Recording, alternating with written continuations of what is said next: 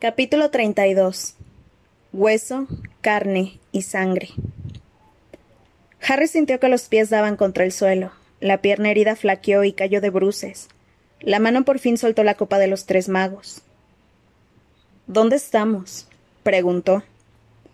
Cedric sacudió la cabeza, se levantó, ayudó a Harry a ponerse en pie y los dos miraron en torno.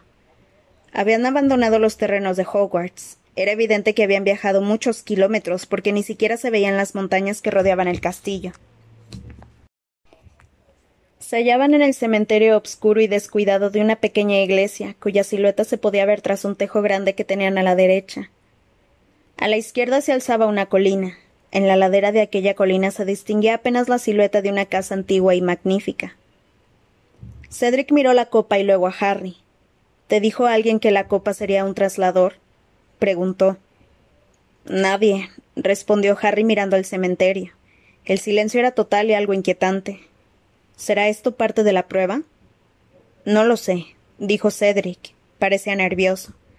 ¿No deberíamos sacar la varita? Sí, asintió Harry, contento de que Cedric se hubiera anticipado a sugerirlo.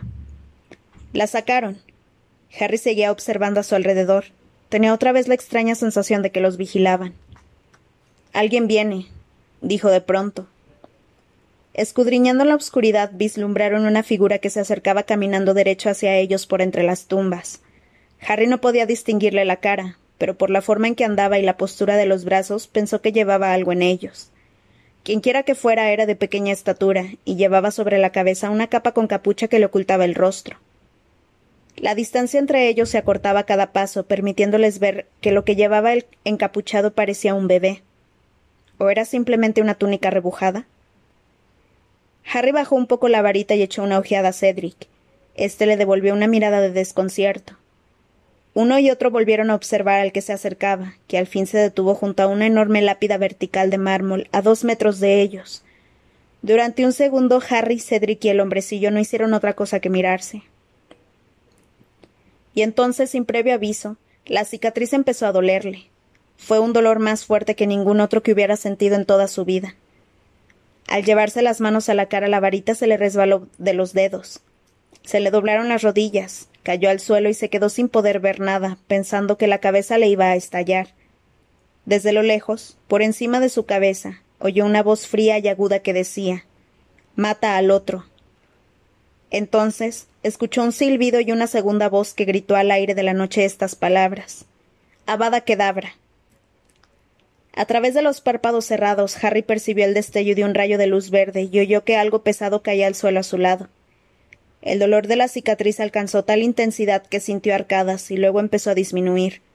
Aterrorizado por lo que vería, abrió los ojos escocidos. Cedric yace a su lado sobre la hierba con las piernas y los brazos extendidos. Estaba muerto.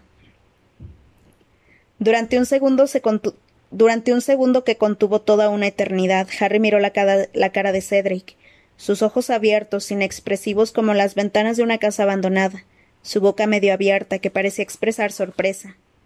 Y entonces, antes de que su mente hubiera aceptado lo que veía, antes de que pudiera sentir otra cosa que aturdimiento e incredulidad, alguien lo levantó. El hombrecillo de la capa había posado su lío de ropa y con la varita encendida arrastraba a Harry hacia la lápida de mármol. A la luz de la varita Harry vio el nombre escrito en la lápida antes de ser arrojado contra ella. Tom Riddle. El hombre de la capa hizo aparecer por arte de magia unas cuerdas que sujetaron firmemente a Harry, atándolo a la lápida desde el cuello a los tobillos. Harry podía oír el sonido de una respiración rápida y superficial que provenía de dentro de la capucha. Forcejeó, y el hombre lo golpeó. Lo golpeó con una mano a la que le faltaba un dedo. Y entonces Harry comprendió quién se ocultaba bajo la capucha. Colagusano. Tú. dijo jadeando. Pero Colagusano, que había terminado de sujetarlo, no contestó. Estaba demasiado ocupado comprobando la firmeza de las cuerdas, y sus dedos temblaban incontrolablemente hurgando en los nudos.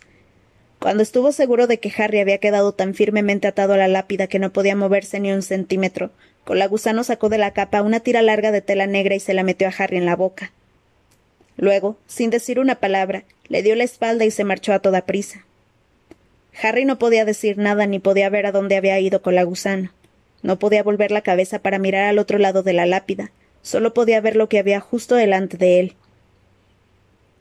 El cuerpo de Cedric yacía a unos seis metros de distancia. Un poco más allá, brillando a la luz de las estrellas, estaba la copa de los tres magos. La varita de Harry se encontraba en el suelo, a sus pies. El lío de ropa que Harry había pensado que sería un bebé se hallaba cerca de él junto a la sepultura. Se agitaba de manera inquietante. Harry lo miró y la, cicatriz, le volvió a doler. Y de pronto comprendió que no quería ver lo que había dentro de aquella ropa. No quería que el lío se abriera. Oyó un ruido a sus pies. Bajó la mirada y vio una serpiente gigante que se deslizaba por la hierba rodeando la lápida a la que estaba atado. Volvió a oír cada vez más fuerte la respiración rápida y dificultosa de Colagusano, que sonaba como si estuviera acarreando algo pesado. Entonces entró en el campo de visión de Harry, que lo vio empujando hasta la sepultura algo que parecía un caldero de piedra aparentemente lleno de agua. Oyó que salpicaba el suelo y era más grande que ningún caldero que él hubiera utilizado nunca. Era una especie de pila de piedra capaz de contener a un hombre adulto sentado. La cosa que había dentro del lío de ropa en el suelo se agitaba con más persistencia, como si tratara de librarse. En aquel momento Colagusano hacía algo en el fondo del caldero con la varita. De repente brotaron bajo él unas, llamas crepitantes.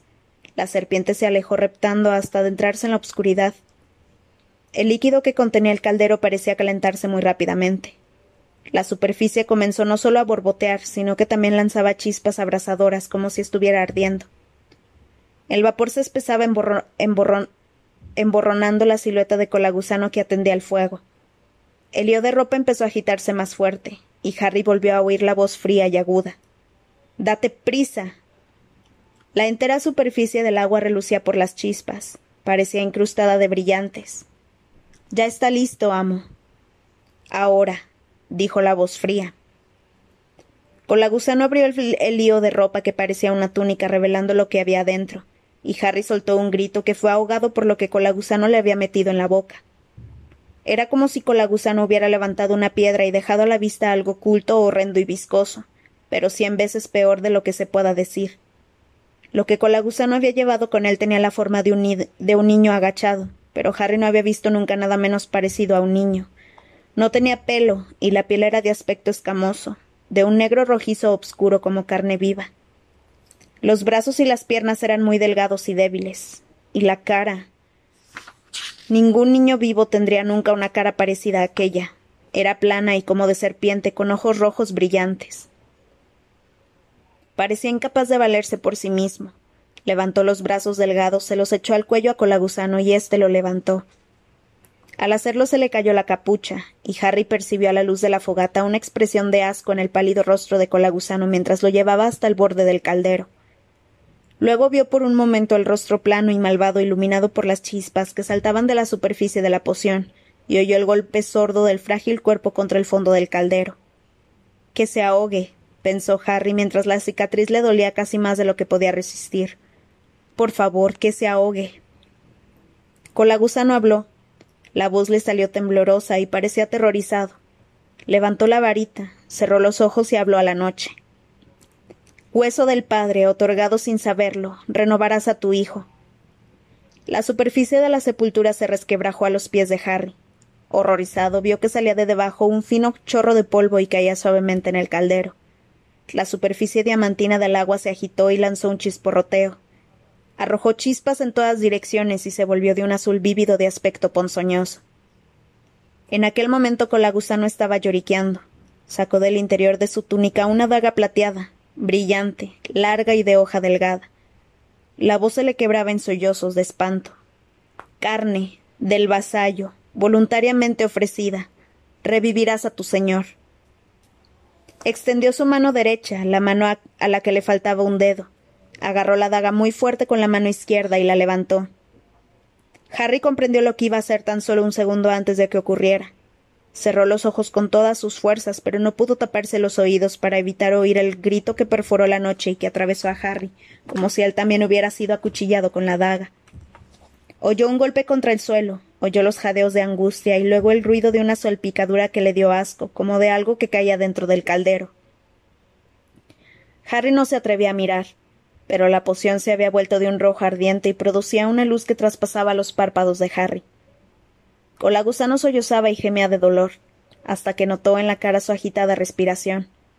Harry no se dio cuenta de que se encontraba justo delante de él. Sangre del enemigo, tomada por la fuerza, resucitarás al que odias. Harry no pudo hacer nada para evitarlo, tan firmemente estaba atado. Mirando hacia abajo de soslayo, forcejeando inútilmente con las cuerdas que lo sujetaban a la lápida, vio la brillante daga plateada temblando en la mano que le quedaba con la gusano. Sintió la punta penetrar en el pliegue del codo del, brazo derecho y la sangre escurriendo por la manga de la rasgada túnica. Con la gusano, sin dejar de jadear de dolor, se hurgó en el bolsillo en busca de una, de una redoma de cristal y la colocó bajo el corte que le había hecho a Harry, de forma que entrara dentro un hilillo de sangre. Tambaleándose llevó la sangre de Harry hasta el caldero y la vertió en su interior. Al instante, el líquido adquirió un color blanco cegador. Habiendo concluido el trabajo, Colagusano cayó de rodillas al lado del caldero. Luego se desplomó de lado y quedó tendido en la hierba, agarrándose el muñón ensangrentado, sollozando y dando gritos ahogados. El caldero hervía a borbotones, salpicando en todas direcciones chispas de un brillo tan cegador que todo lo demás parecía de una negrura aterciopelada. Nada sucedió. Que se haya ahogado, pensó Harry, que haya salido mal. Y entonces, de repente se extinguieron las chispas que saltaban del caldero. Una enorme cantidad de vapor blanco surgió formando nubes espesas y lo envolvió todo, de forma que no pudo ver ni a Colagusano ni a Cedric ni ninguna otra cosa aparte del vapor suspendido en el aire. Ha ido mal, pensó. Se ha ahogado. Por favor, por favor que esté muerto. Pero entonces, a través de la niebla, vio, aterrorizado, que del interior del caldero se levantaba lentamente la obscura silueta de un hombre, alto y delgado como un esqueleto. Vísteme, dijo por entre el vapor la voz fría y aguda, y Colagusano, sollozando y gimiendo, sin dejar de agarrarse el brazo mutilado, alcanzó con dificultad la túnica negra del suelo, se puso en pie, se acercó a su señor y se la colocó por encima con una sola mano. El hombre delgado salió del caldero mirando a Harry fijamente, y Harry contempló el rostro que había nutrido sus pesadillas durante los últimos tres años, más blanco que una calavera, con ojos de un rojo amoratado y la nariz tan aplastada como la de una serpiente, con pequeñas rajas en ellas en vez de orificios. Lord Voldemort había vuelto.